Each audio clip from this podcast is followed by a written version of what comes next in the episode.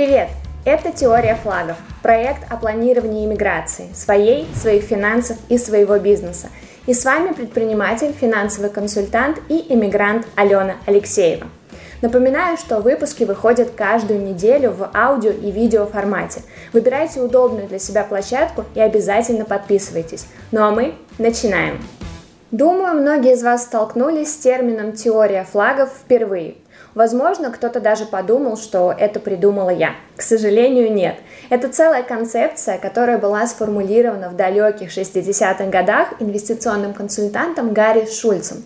Кстати, интересный факт об авторе. Гарри Шульц появился в книге рекордов Гиннесса как самый высокооплачиваемый инвестиционный консультант в мире. Основная идея теории флагов в диверсификации и в том, что каждый человек имеет право выбирать то, что ему подходит больше.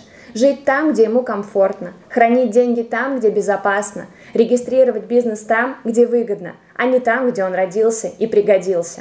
Как все начиналось? Гарри Шульц продавал своим обеспеченным клиентам идею вечного туриста, то есть человека, не привязанного ни к одной стране мира. Делалось это с целью диверсификации и оптимизации налогообложения. И каждый флаг в этой теории представляет одну из правовых юрисдикций, под которыми действует постоянный путешественник. Изначально флага было всего три. Первый флаг – это наличие второго паспорта, чтобы иметь второе гражданство в качестве запасного плана. Второй флаг – офшорная регистрация. Предполагалось открыть свой бизнес за границей, чтобы снизить налоги. И третий флаг – игровые площадки. Идея была в том, чтобы иметь адрес в местах, жизнь которых не облагается налогом, и проводить там время, тратить деньги и играть в азартные игры.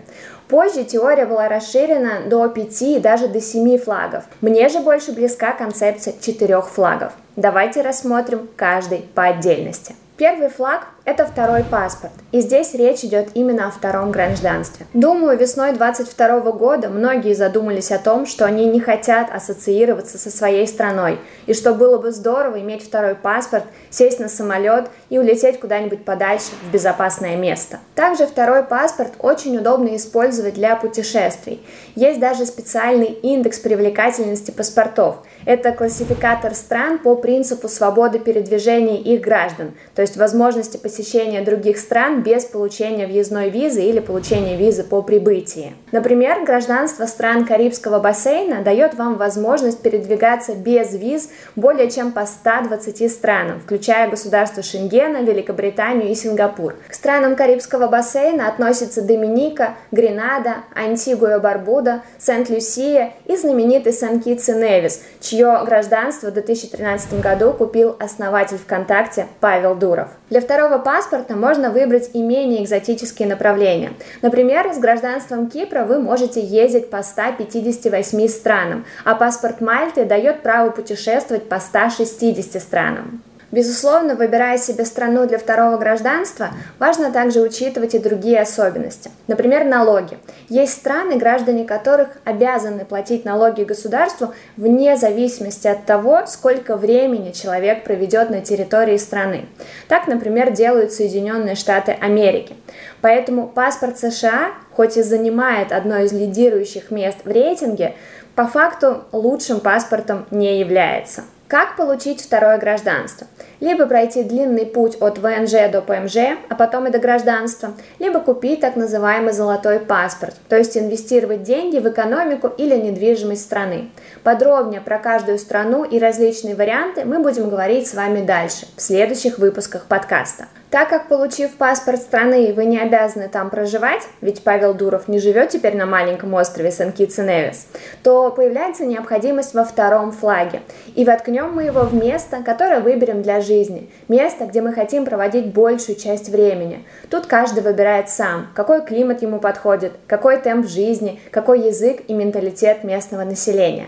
Помимо всего этого, также нужно учитывать налоговую составляющую. Хорошо, если у выбранного вами варианта страны территориальная налоговая система, то есть вы должны будете платить налог только на доход, полученный в этой стране. Сейчас насчитывается 40 стран, которые используют территориальный метод для налогообложения. В их число входят государства, которые лояльно настроены к нерезидентам. Это, например, Грузия, Филиппины, Малайзия, Гонконг, Панама и другие.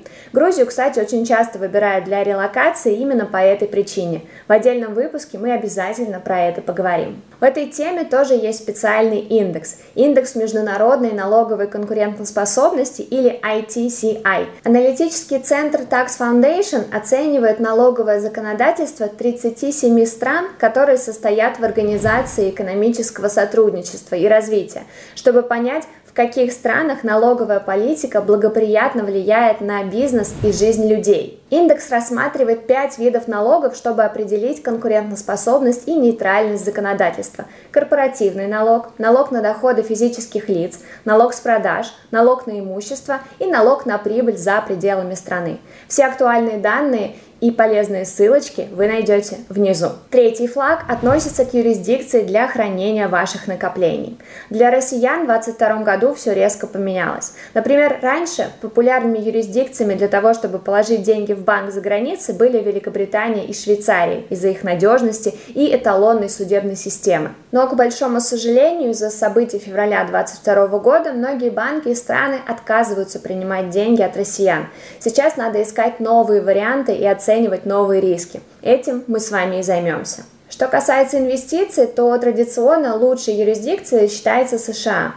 Американский фондовый рынок – один из старейших и наиболее развитых в мире, а деятельность американских брокеров строго регулируется и регламентируется, то есть права инвесторов защищены со всех сторон. Также не стоит забывать и про новый вид цифровых активов – криптовалюту. Здесь тоже есть ряд особенностей. В каких-то странах криптовалюта запрещена, а, например, в Сингапуре, Японии, Беларуси, Германии, Эстонии и ряде других стран криптовалюта урегулирована на законодательном уровне и является легальным средством платежа. Для торговли криптовалютой в США, Японии и на Мальте разрешена работа криптовалютных бирж, а участники торгов сдают полноценную налоговую отчетность. Здесь хочется отметить, что в вопросе хранения своих денег очень важна диверсификация. Где-то вы откроете банковский счет, где-то купите квартиру, где-то откроете счет для инвестиций. Не стоит класть все яйца в одну корзину, в одну валюту, в одну страну, в один банк и идти к одному брокеру. Будьте гибкими, будьте расчетливыми и будьте аккуратными в вопросе денег. Поэтому под этот флаг я предлагаю к выбору несколько стран. И четвертый флаг – это выбор юрисдикции для своего бизнеса. Это относится к предпринимателям, текущим и будущим. Обычно поиск юрисдикции для регистрации компании осуществляется для снижения налогообложения, защиты активов, обеспечения конфиденциальности, успешного выхода на рынки других государств и получения вида на жительство или гражданство. Очень хорошо, когда максимальную реализацию вышеуказанных критериев способна обеспечить одна юрисдикция, но в реальности все далеко не так. Например, в одних лучше реализована защита активов, в других ниже налоги. А еще не нужно забывать и о таких важных факторах, как расходы на открытие и администрирование компании, сложность регистрации и дистанционное управление, экономическая стабильность и наличие инфраструктуры. В последнее время предприниматели чаще выбирают для своего бизнеса Сингапур, Гонконг и Новую Зеландию. Почему? Также поговорим в следующих выпусках. Важно отметить, что сама по себе теория флагов не говорит, что вам обязательно нужно постоянно перескакивать из одной страны в другую. Теория флагов – это про стиль жизни, про диверсификацию и про разумный подход. Что нас с вами ждет дальше? Раз в неделю, надеюсь, что я смогу придерживаться такого графика, я буду публиковать один выпуск подкаста. Выпуски будут в двух форматах. Либо в формате интервью, где мы с гостем подкаста будем обсуждать заявленную тему, созвонившись по скайпу или зуму, или в таком формате, как сейчас, где единственный спикер – я. Выпуски будут разные. В основном мы будем с вами обозревать разные страны. Как там живется, что по ценам, налогам, документам, отношения местных к иммигрантам и так далее.